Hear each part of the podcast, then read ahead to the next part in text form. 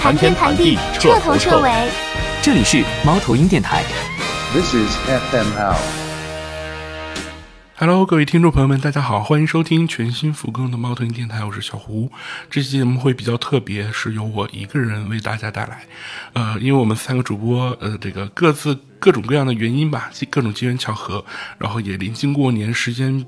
都比较忙，没有能够凑到一起去一起录制。另外的话，这个我们各自的准备的选题也都不太一样。我今天要和大家聊一聊我们民谣二零二二这档综艺以及民谣音乐。那可能另外两位主播也没有特别多的可以去讲的点，对，因为他们还没有看这个节目。我我一直在安利他们去看这档综艺，可能看过之后有一点点感想，然后我们可以再去展开的来说一说。另外的话，民谣这这个。选题，我还是希望能够去邀请到，比如说我心目当中比较敬仰也好、喜欢也好，或者是沟通过的民谣音乐人，或者是音乐从业者或者乐评人老师们，呃，可从站在他们自己的角度去聊一聊自己和民谣的故事。呃，我为此还准备了差不多一万字的稿子，然后去梳理了特别多的，就是把我的这个几年以来听歌的，或者是工作上的，或者是任何和民谣相关的回忆都挖了一遍，希望能够把，比如说。尤其最近这些年吧，关于民谣的故事把它串起来。不过我在 这期节目录制之前的半个小时前临时，呃，这个这个毁掉了这个稿件，是因为首先故事，我如果要是请嘉宾的话，听故事，我觉得还是希望能够聆听以他为主的他的视角或者是他的回忆。那这一期节目呢，我还是更加希望能够作为一个引子，大家如果对于我们民谣二零二二这个综艺或者是民谣音乐，呃。或者是你喜欢的，呃，哪怕是讨厌的民谣音乐人等等吧。呃，有相关的想法，呃，我这里就相当于抛砖引玉吧。现在我面前的屏幕里只有几个关键词，就是我看到这个词，可能想到一些回忆，那我们就发散的去聊吧。可能这期节目会比较散，而而且只有我一个人的干声，会比较的尴尬，然后也请各位听众多担待。那其实要说的就是，正如标题所言，我承认我是一个民谣狗。呃，我回想了一下，可能过去这么多年，呃，我。可能因为工作的原因啊，听的歌曲的类型是非常的杂的，会接触各种各样不同的音乐人，或者是音乐厂牌或者公司。就在可能现在做着，现在做的工作，我也会去每天不断的去找新的作品，或者是新的 demo，呃，挖掘一些新人。然后我会发现，其实民谣音乐，呃，在最近几年，由于短视频生态的冲击，嗯，是会。呃，有一点比较 down 的位置，虽然也会有一些突出的作品，比如说像这个房东的猫或者是刘爽他们的歌，在短视频平台还是有很高的播放量，但是可能相对于二零一三到一六一六年的这种盛况而言，民谣音乐会稍微往下滑一些，因为它的这个节奏。也好，或者是他表达的思想，或者是本身音乐类型的特质而言，没有那么的能够去兼容现在短视频时代，可能大家追求更快节奏。因为现在的，比如说，就哪怕是比较复古的 City Pop，可能这两年都往下走的样子。呃，最火的音乐类型现在应该是呃说唱，然后比较轻快的夏日感觉的摇滚，比如说那个小城夏天，今年夏天特别火嘛，就那首歌就特别抖音，对吧？另外，另外再就是那种嗯，可能比较搞笑、比较好玩的。呃，让大家一耳朵就能记住副歌的这种音乐啊，在短视频时代是比较适合。而短视频是可能大多数人，尤其是下沉市场，呃，去接触音乐的最主要的途径了。对，所以这是一个比较有点尴尬的现状吧。但是，呃，我们民谣二零二二这档节目之所以能够在民谣音乐没有那么火的时期去做、去播出来，我相信爱奇艺是有自己的野心在的。他们做垂直类别的，或者是做不同专注于某一种音乐风格或者领域的音乐综艺，这都不是第一回了，这都第四回了，对吧？呃呃，如果要是按计算的话，那十多回了。呃，像这个二零一七年，这个中国有嘻哈就很敏锐的嗅嗅觉到 “Show Me the Money”，就是在韩国的这个热度和潜力。然后一七年，真的一个综艺能够让这个呃。一种类型的音乐往上走是一件很奇迹的、很不容易的事儿。这不是一档音乐综艺的义务，或者是一档音乐综艺该做的事儿。他该做的事儿，对于电视台或者是呃爱奇艺这种平台，或者对于一个一个节目制作组而言，一个音乐综艺，它的这个怎么说？呃，使命吧，就两点。第一就是接赞助赚钱，第二就是知名度。知名度包括啊，我我承诺给艺人的曝光和知名度的提升。另外就是观众对于平台的信任，呃，对这个节目的认可啊，就是关注度。那前和关注度有了，那可能后续，比如说再做其他的节目，也会有更好的助力。那它能够让说唱音乐这个生态在国内有一个比较大的改变，这还是一个挺不容易的事情。包括像二零一九年米未在一起播出的《乐队的夏天》，也也也很好的去做了这一件事情。虽然关注度可能或者是梗吧，没有那种什么呃 New Freestyle 嘛那么出圈，但是其实。也让，呃，这些乐队他们的演出票变得非常难买，越来越多的人开始去听乐队，然后摇滚音乐在二零一九年之后，呃，从榜单或者是数据上可以客观的看到，啊，确实会有更多人去认可、去听这些音乐、去挖掘这些宝藏的乐队的，他们其实有很多作品的积累，而且其实每个乐手或者音乐人都有不为人知的，比如说可爱的一面，或者和舞台上相反的一面，从真人秀的部分可以。展现出来。那像我是唱作人，是专注于原创音乐。那我们民谣，那在民谣这个赛道上，其实他们也是做了同样的事情。第一，就是通过呃代表作品的挖掘，然后让更多人知道这种类型的音乐以及这批音乐人和他们的作品。第二，就是通过真人秀的部分去展现这些音乐人可能和舞台上不太一样的一面。这其实对于不同的听众而言，不同的观众而言，都会有自己能够找到的契合的一个点。呃，在这期节目播出第一期之后，我其实有很多话想说，但是嗯，还是沉浸在节目的歌曲歌曲的情绪里啊，没有太出来，所以当时只发了这么一条微博。我说我在看我们民谣二零二的时候，会觉得阵容上不论哪个时代的民谣听众都能找到自己的菜，十年听过的各种演出的记忆都涌了出来。然后，嗯，后边还有几句，比如说，嗯，叶培的《白衣飘飘》年代让我很感慨啊，包括这个歌词字幕啊，也很很好玩之类的，然后也会有很多话想说。这个节目它从阵容上邀请上其实还是比较的均衡的，呃，我甚至有一点想起，就是在我心目当中能够封神的那个音综啊，我我我是歌手的，湖南台我是歌手的前几季，我觉得那个节目在我之前是可以封神的，在之后可以封神，就是像收人心这种，呃，怎么说呢，把所有人的这个。呃，音乐的实力和这个这个赛制等等各方面吧，就就做都做的特别完美的音综。那可能在我这里，我们民谣可以排在这两个节目后边，在我心里已经已经居到一个第三的位置，是因为他们真人秀的部分其实也做的比较的自然。我觉得凡是综艺肯定都会有引导行为嘛。不一定是拿剧本，这些歌手们他们肯定也不会演戏，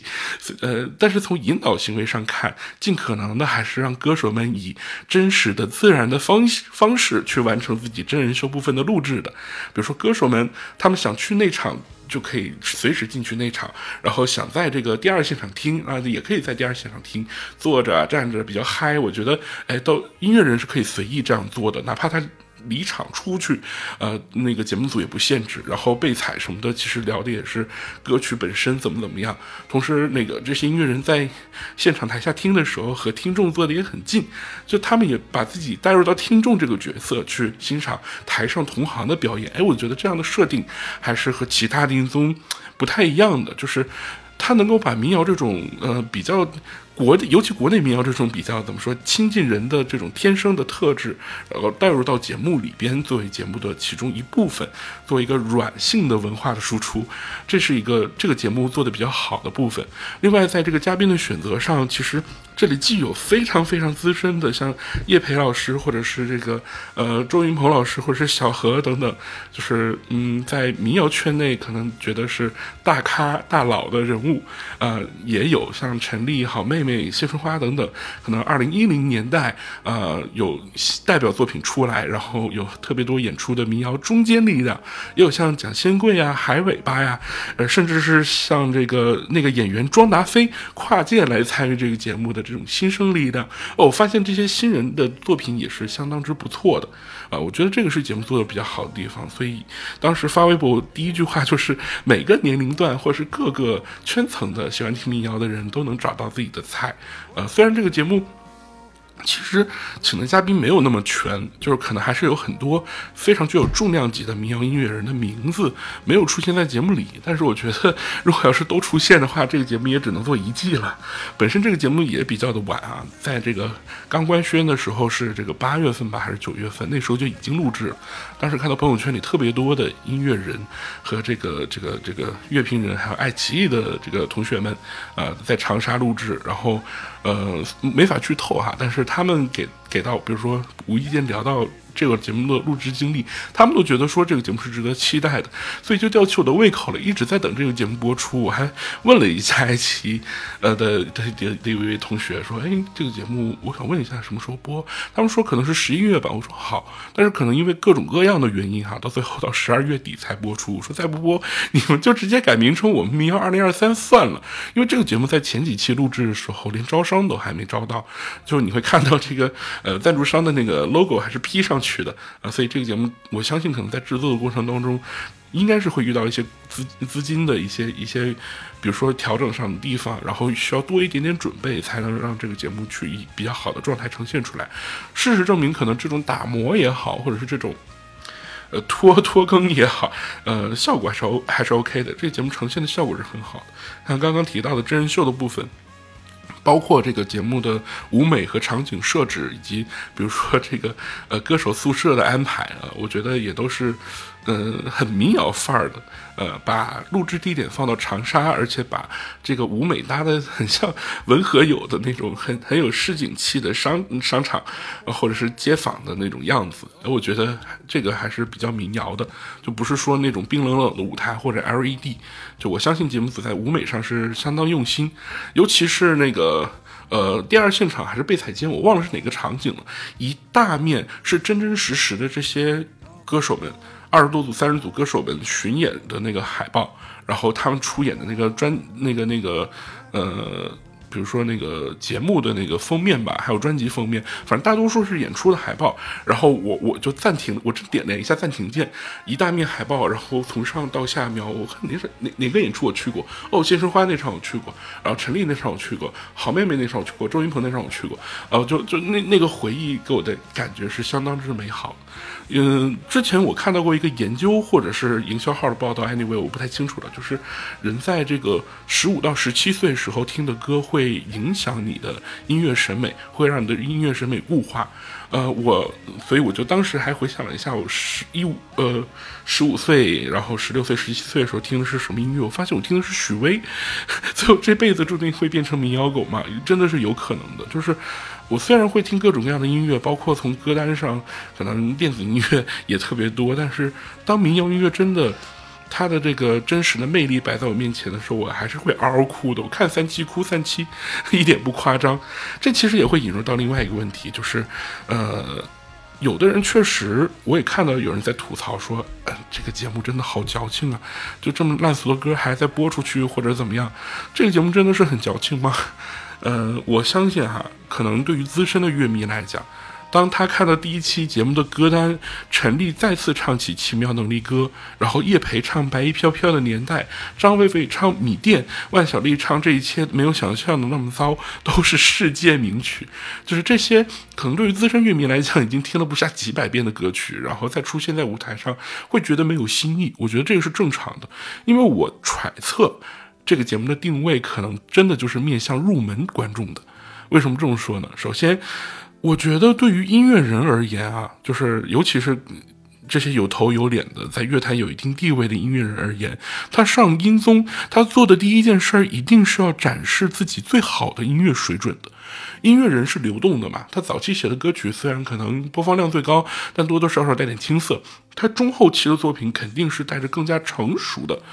这个这个怎么说制作水准或者是创作的模式去去去带来的。呃，比如说这个，就我还是拿这个中国音呃说唱巅峰对决来举例子吧，就是这个巅峰对决的这个第一，尤其是初舞台的部分，几乎所有的 rapper 都是带着自己的新歌来的，有一些还是首唱，就是我变就差不多变成了一个打歌的舞台。就万妮达更是很夸张，他自自己直接干脆就没有说唱，他就是以唱唱的形式来演绎的，直接带来一个全新的这个呃 Afro beats 的这个 Afro beat 的风。风格，然后唱了那个莫加代，我觉得特别棒，水准很高。但是这些歌都太新了，就是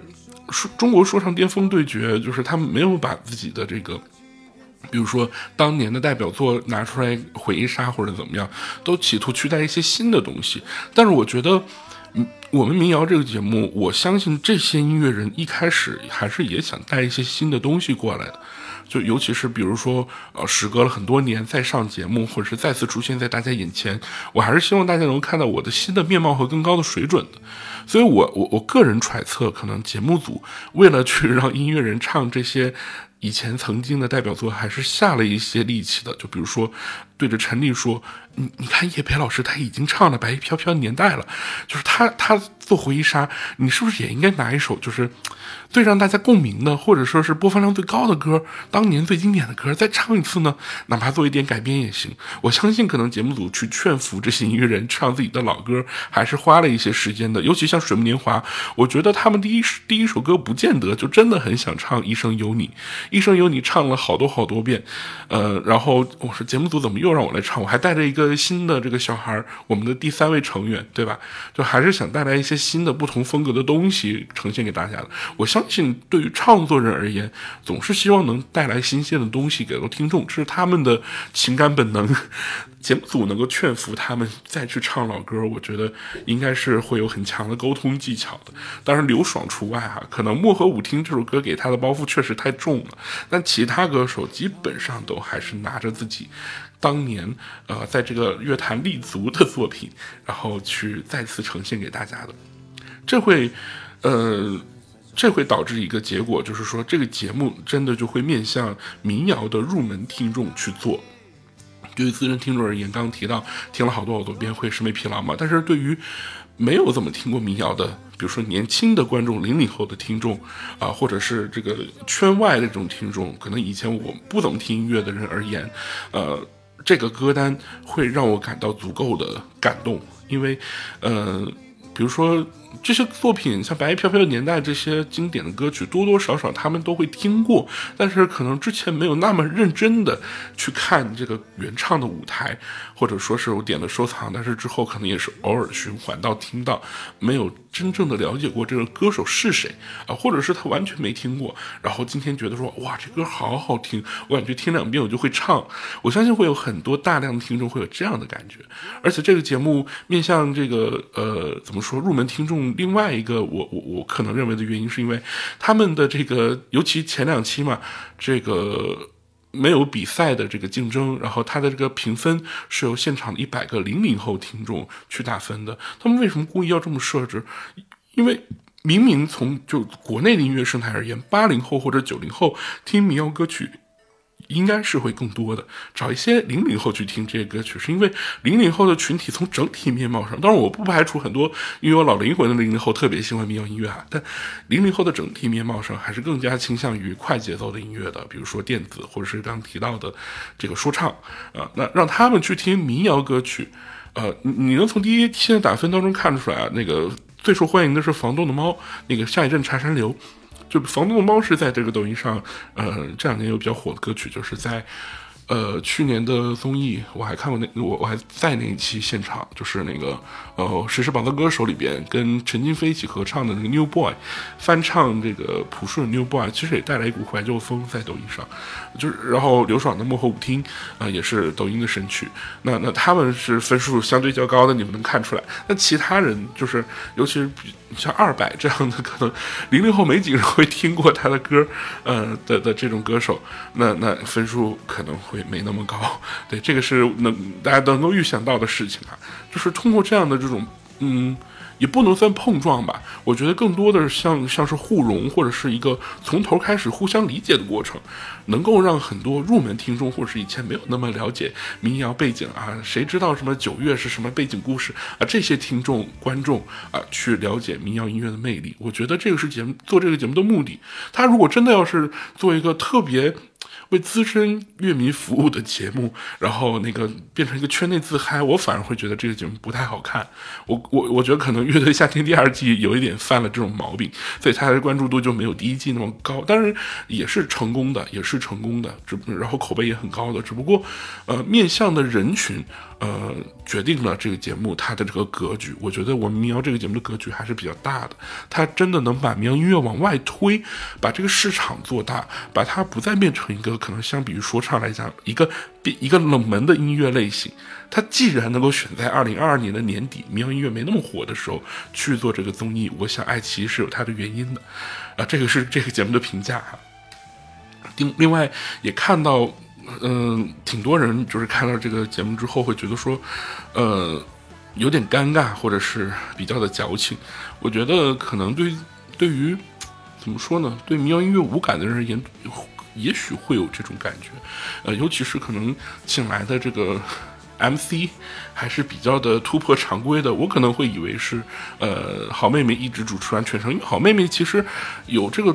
主持的经验的，你好，妹妹 Radio，包括小后，他也在，呃，这个电台当过 DJ，有有电台那个客座 DJ 的这个经历，我觉得他们的主持水准还是 OK 的。我以为他们像那个我是歌手一样，好妹妹主持全程，但最后上来的是那个许志胜和呼兰，呃，呼兰，我觉得他作为八零后，然后我相信他看过很多演出。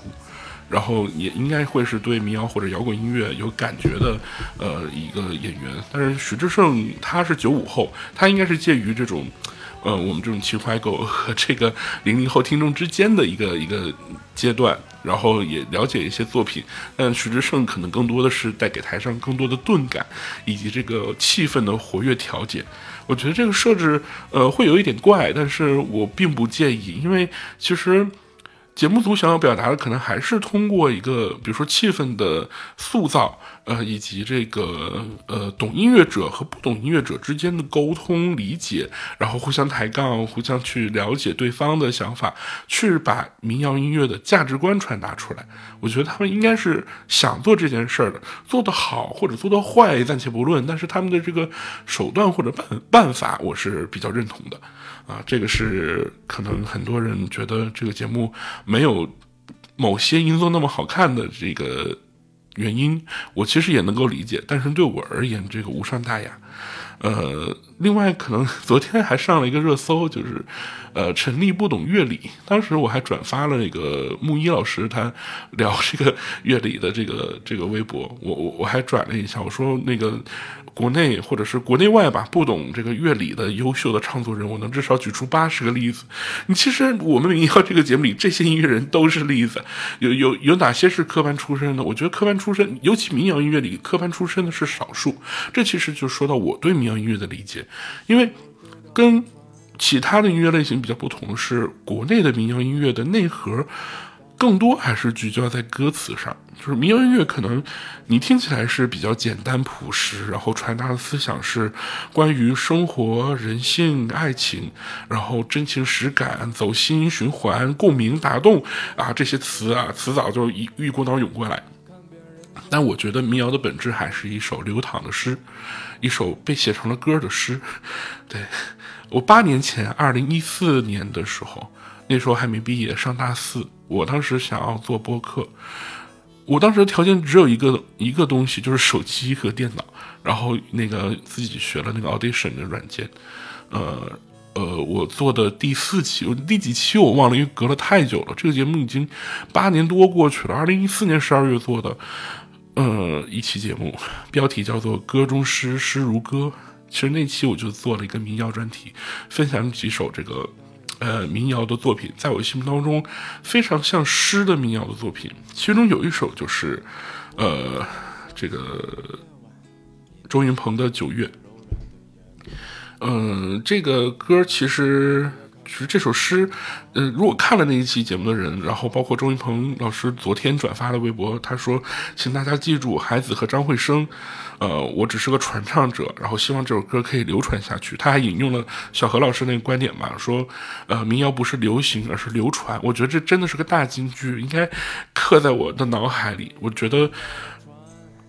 民谣和诗相通的一点就在于流传两个字，所以我就以《九月》这首歌作为一个开头吧。呃，这首诗在写孩子在写《九月》这个诗的时候是1986年，然后他从北大毕业，呃，当着老师那段日子，呃，第一句词就深深的震撼到我，就是目击众神死亡，草原上野花一片，那种神秘的感觉，对于当时可能大学那时候脑子里乱七八糟的想法、思想特别多，就那种神秘的氛围以及这个场景，就深深的吸引到我。我我其实听这歌也比较晚了，就是呃，二零一大大大一的时候，好像才第一次听到有人唱这首歌，就是时间和空间。因为这首歌曲或者是孩子的诗，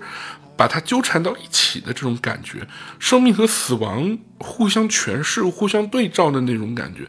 这首这首歌也好，这个诗也好，他把这个生死这件事情看得那么透，这个是对我来讲一个很震撼的事情。所以，呃，我我毫不犹豫的就在这个做播客最开始的那段时光，还是特别青涩的那段时光，条件特别差的那段时光，就把这首歌放了进去，做一个致敬。呃，给这个诗谱曲的是张惠生嘛，也是在二零零一年的时候离开我们的。呃，而且他们去世的原因都是一样，呃，对，都是一样的。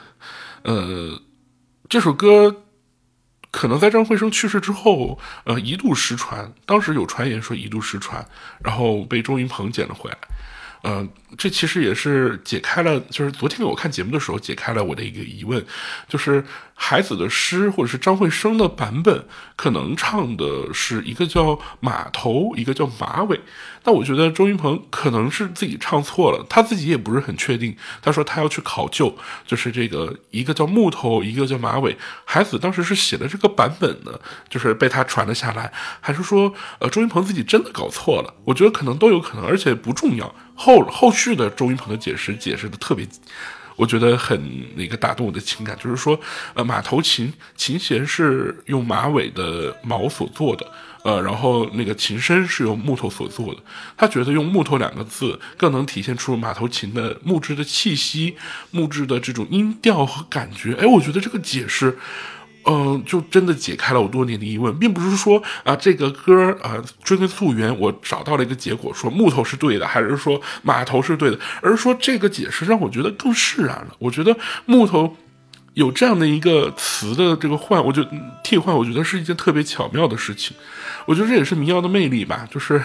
呃，有一个很经典的例子，就是“明月，呃，敲敲我心”，还是“明月照我心”，好像是这么一句诗，就是一个字的推敲。啊，“明月推推我窗”，还是“明月敲我窗”啊？当然，这这这个例子我我可能说错了，反正就是推敲这个字眼。一个字的改动或者一个词的改动，真的会让一个诗歌的气质产生一个微妙的变化。我觉得民谣的魅力也在这里，所以我说民谣和诗歌的同同源性，或者说我真的就是。觉得民谣等于一首被写成了歌的诗，这是我一四年的观点，我现在依旧在坚持着。这也是我比较喜欢，依旧直到现在依旧喜欢民谣的一个原因，是因为它是国内这么多音乐类型里，还在把歌词当成最最最重要的呃一个因素的呃一种音乐类型。可能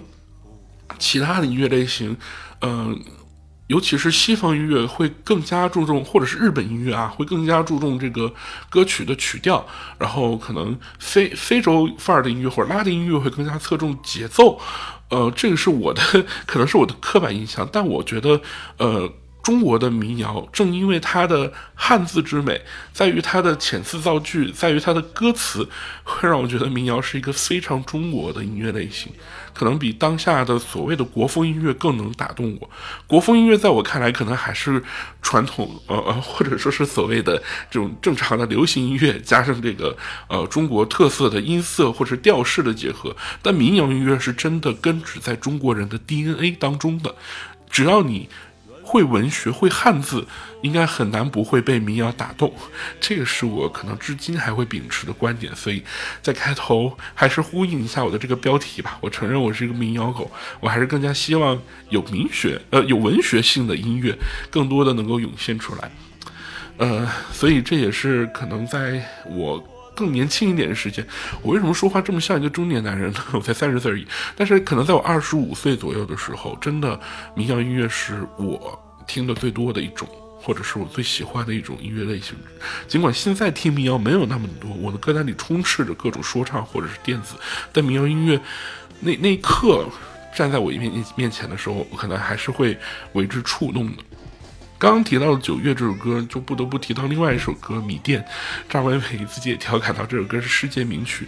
而且，哎呀，用过锤子手机，哪怕你你没用锤子手机，可能很多人也会有相当长的一段时间把《米店》的那一首前奏当做自己的手机铃声。我记得我也用了可能两年多左右的时间把《米店》。这首歌当做自己的手机来电铃声。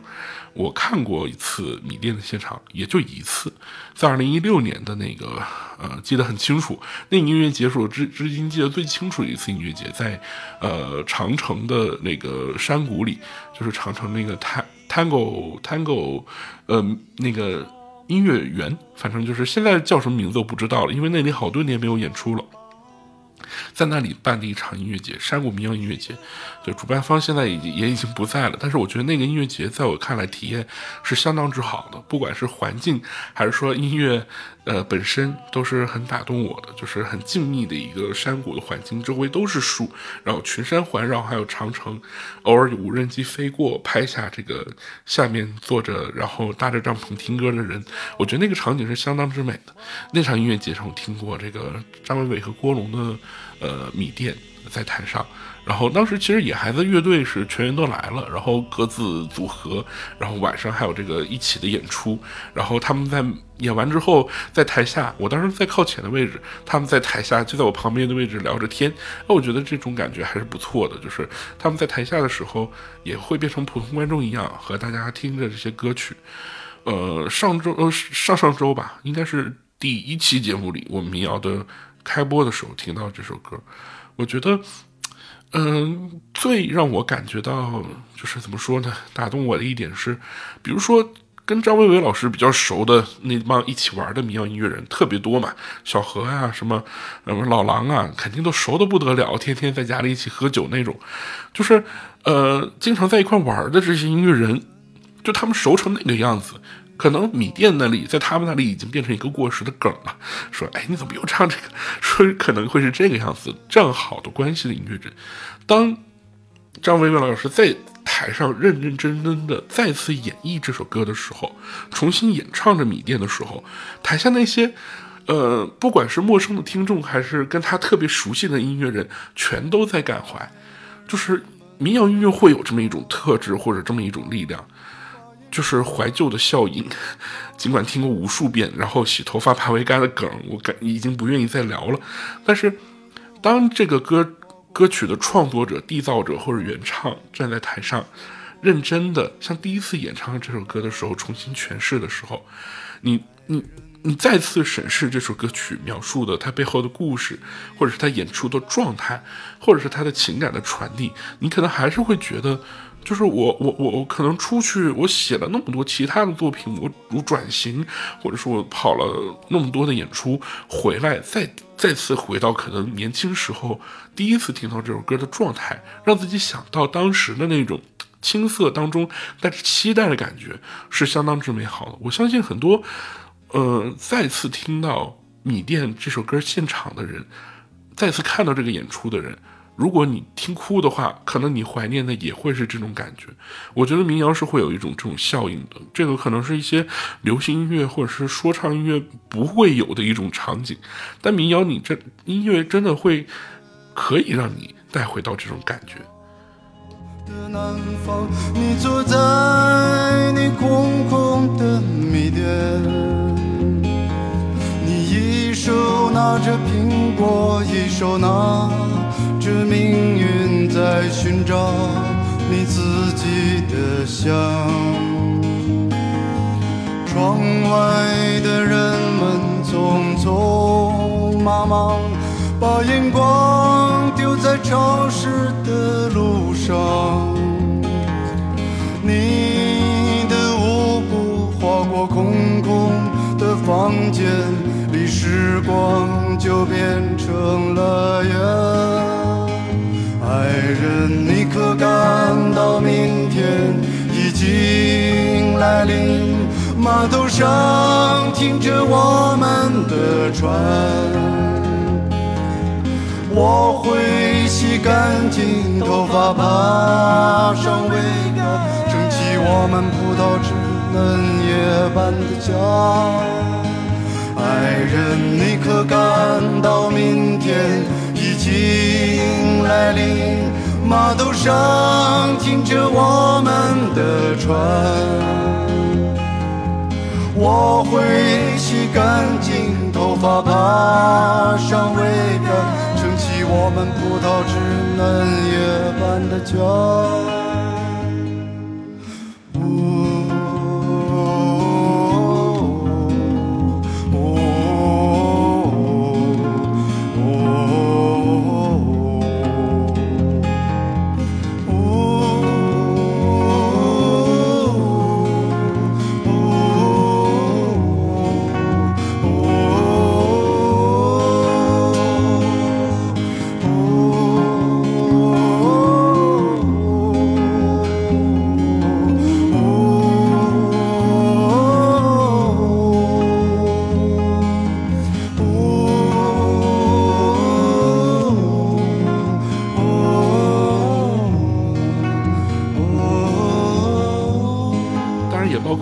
老师再次演唱《白衣飘飘的年代》那个场景，老狼落泪的那个场景，也是同样的嘛，也是同样的，就是你找到了当时第一次听这首歌的感觉，或者是当年的那一种情感再一次涌入，这个情感冲击还是非常之强的，对。嗯，也也也会让我想起我当年听民谣的那些日子。我记得我二零一二年的时候，也是特意收藏了好妹妹的那个南北的专辑，包括一五年的陈丽如也推出的时候，也是我觉得哦，为什么会有人一下子出这么多的代表作？那张专辑是真的又又简单又神。对，包括其他的我我比较喜欢的欣赏的民谣音乐人，他们的作品啊，不管是经典的还是新的，都会去。去关注，多多少少都会去关注他们。比如说来北京演出的时候，也会想办法，比如说买买到门票去现场感受这些音乐作品。嗯，我在看这个节目的时候，弹幕里其实有一些名字飘过来，就是哎，为什么他没来？这种哎，我我我我也是觉得有一些小触动的。有两个名字我尤其触动，就是尹吴老师和玉东老师。每个人的一生都是一次远行哈，露天电影院这些作品，我觉得他们的歌曲虽然可能对于年轻听众而言，这两个名字更陌生了，可能很多人都会觉得哦这是谁？但是对于民谣的听众而言，还我我们还是真的希望说他们能够再出来一下，然后把这些作品再带给我们，让我们重温一下这种美好。嗯，当然也会有人觉得说他们。那个上综艺会玷污他们或者怎么样？Anyway，我我我我自己是很想再听到他们再一次，呃，出现在这种呃民谣节目里，哪怕飞行一下，呃，或者是助个阵、露个脸，我觉得也是一件很好的事情，就是能让大家更加完全的、完整的看到中国民谣的一个面貌。当然，胡德夫，我是 很很希望他能在这个节目里唱一首《匆匆》，我觉得我会哭得稀里哗啦。我我我也是看胡德夫的现场，听到他的作品的时候，呃，《太平洋的风》那那那张专辑里的每一首歌，我其实都很熟悉，我听了不下可能五十遍的样子，对。嗯嗯，但但可能因为那个那个在对岸嘛，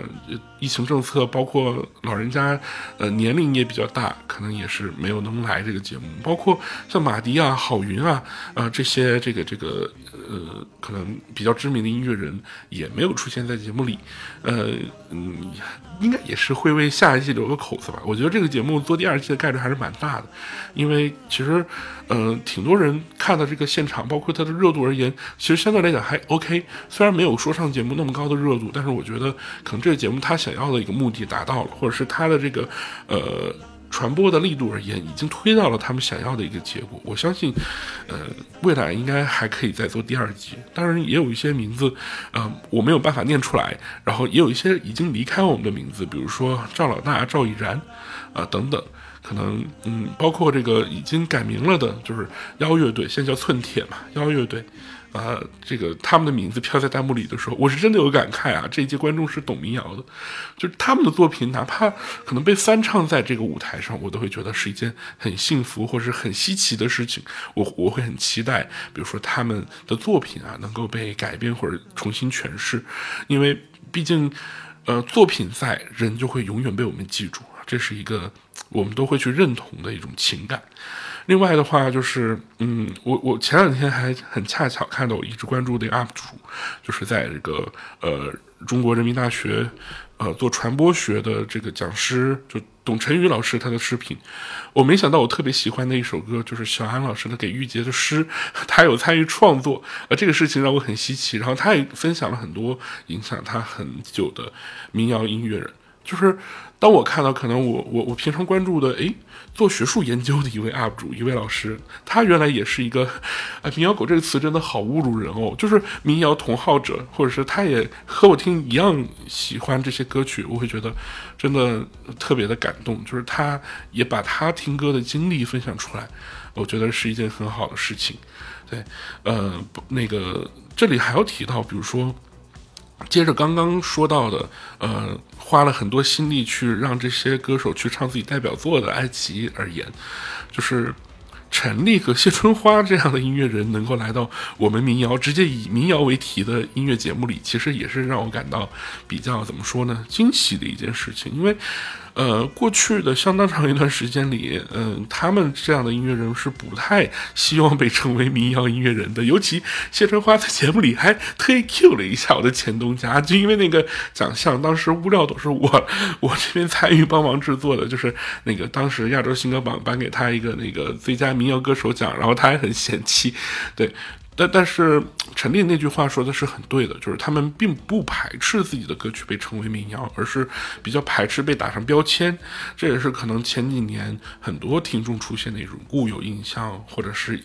民谣圈。确实存在的一个问题就是，呃，他的他们的作品被过度的解读，然后被解读为矫情，被被这个呃深夜网易云各种阴谋的编的故事、离奇的故事，然后所消解。我觉得这种结构是比较过分的，对于民谣音乐来讲会是一种伤害。但是呢，真正的有。比如说，能够付出情感在音乐上的听众，我相信不会因为这种过度的解构，或者是段子，或者呃这种抑郁症这种这种梗啊，去去去把去让这些人对于音乐的态度有一个很根本的转变的。对，这也就是说，呃，民谣是一个可以去感受的一种音乐类型，特别像诗的一种音乐类型的一个原因，是因为它背后的深意的话。每个人都可以有自己不同的解读嘛，互相的包容，互相的理解，我觉得民谣也会成为一种很有魅力的，大家所有人都认同，登上大雅之堂，然后非常非常非常之主流的一种音乐类型。我相信会有这么一个时刻到来。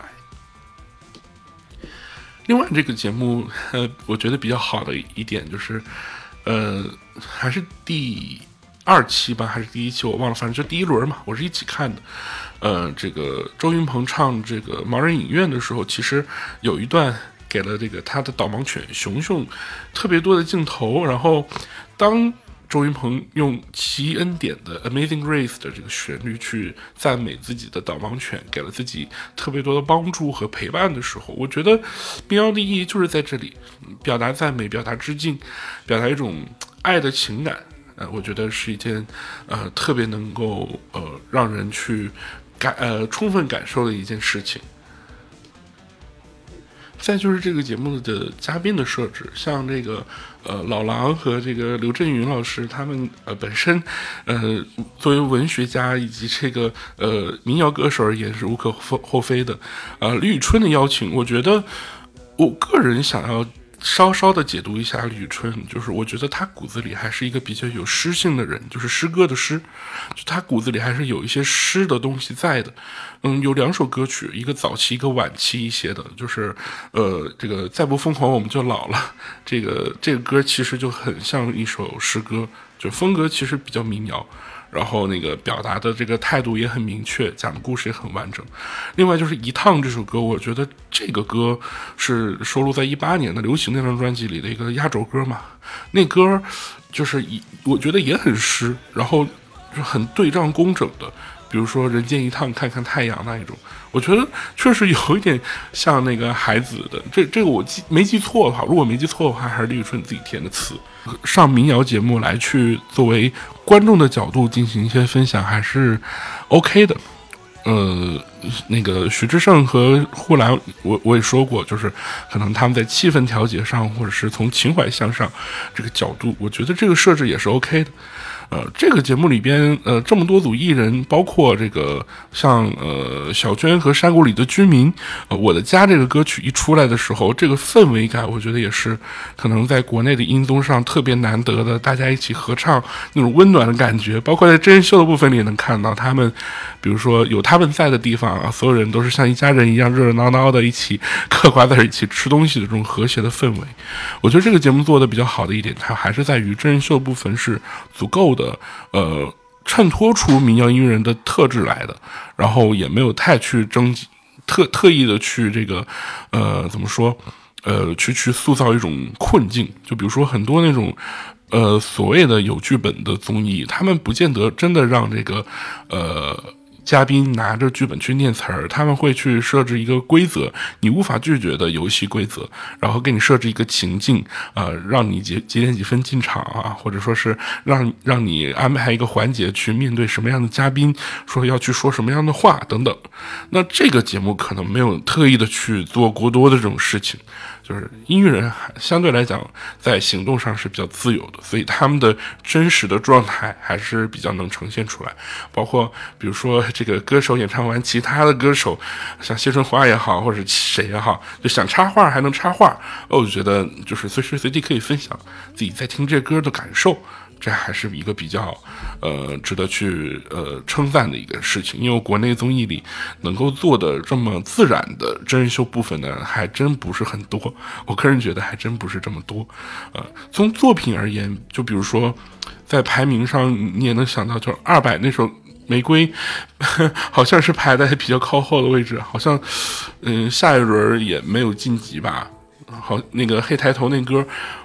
呃，尤其黑抬头那歌，好像前面真人秀部分剪的剩的也不多，看来就是，就就是不故事线被剪的有一点点简化了。但我还是想说，二百这首歌，嗯呃，这这个黑抬头也好，或是第一第一第一场唱那个玫瑰，我觉得就哪怕是可能在节目里没有走到很远的音乐人，他们的作品也是像宝藏一样值得去挖掘的。这个是可能我想提到一点一点，就是黑抬头那歌。很深刻的提到了那个、那个、那个自己跟老朋友那个故事，呃，然后，呃，在演唱的时候，其实也更有那种对老朋友诉说的感觉，啊，这个可能我在现场感受到的，呃，还是不一样的。就哪怕这歌听了很多遍，也能够给我带来一种 认真、认认真真的这种感觉，听歌的冲动，啊，还是相当的不错的。包括叶培的第二首《蒲公英》，就是里边。波萨诺瓦的这种风格加入进来之后，真的会觉得说他在台上魅力为什么就那么的优雅？为什么就会那么的，比如说自然或者是纯粹，然后能接得住那个九月这首歌的场子，然后把歌曲演绎的这么完美？呃，而且以他的经验而言，其实不上这个节目也 OK，他乐坛地位在，但 他上这个节目，然后。呈现出的状态，就是在台下或者真人秀的部分，也是一个充满活力的一位大姐姐的形象。我觉得，哎，这个，呃，能能让我们看到，比如说已经很资深的歌手的很多面啊，也是一件很令人高兴的事情。好，那这期节目我大概就先分享这么多，可能还是以我们喵二零二二作为一个引子，然后还有好多东西，比如说当年听歌的故事，或者是。音乐人等等啊，可能我们有机会的时候再去分享。嗯，也希望可能这个节目，我有一点点担心，就是后续比如说淘汰制真的上来之后啊，真正的有歌手开始淘汰之后，可能又节目的那个模式啊，剪辑也好，又落回俗套，还是隐隐约约有这么一些担心。但总体来讲，这些作品能够这么认真的呈现在舞台上，啊，然后。从环节设置上、真人秀上都比较贴近民谣歌手的特质啊，这一点上我我还是相对比较看好的。然后也推荐大家去多多的去听这些歌曲，呃，就有一些可能之前我没有很熟悉的，讲仙贵是那个呃那个那个《明日之子》第五季啊，《明日企划》出来的那个歌手，兔子稽查队那个歌，我觉得虽然可能。他的故事线剪的也不是很完整啊，但《兔子稽查队》那歌给我的新鲜感和那种感觉，我觉得还是挺棒的。就包括像那个刘丽敏的《晚班飞机》，或者是昨夜派对，昨夜派对还我真的是在这节目之前我没听过这个乐队，但是我觉得他们的那种民谣加上一点爵士的感觉，我觉得哎还是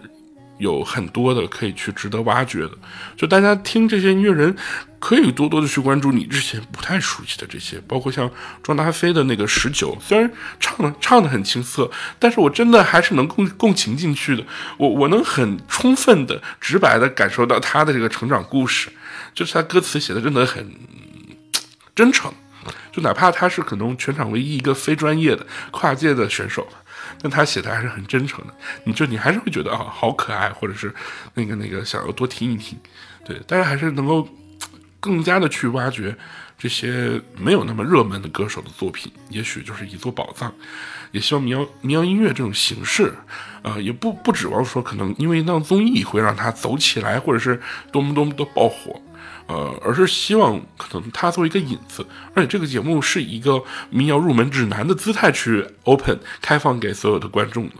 也希望有更多的人能感受到民谣音乐的魅力吧。好，那这期节目就到此为止啊，也聊了很长时间，也是冒着这个呃 long covid 还没康复的这种压力，然后嗓子状态不太好的状态下录的一个人录制的这期节目。如果有任何的疑问或者是想要沟通的、评论的、抬杠的，然后欢迎大家友好交流，也欢迎大家在任何能够找到我们的地方，比如说微博或者是呃所有的泛用型播客平台，搜索猫头鹰电台 FML，然后去点赞、关注、收听我们的节目。我们下一期节目再见，拜拜。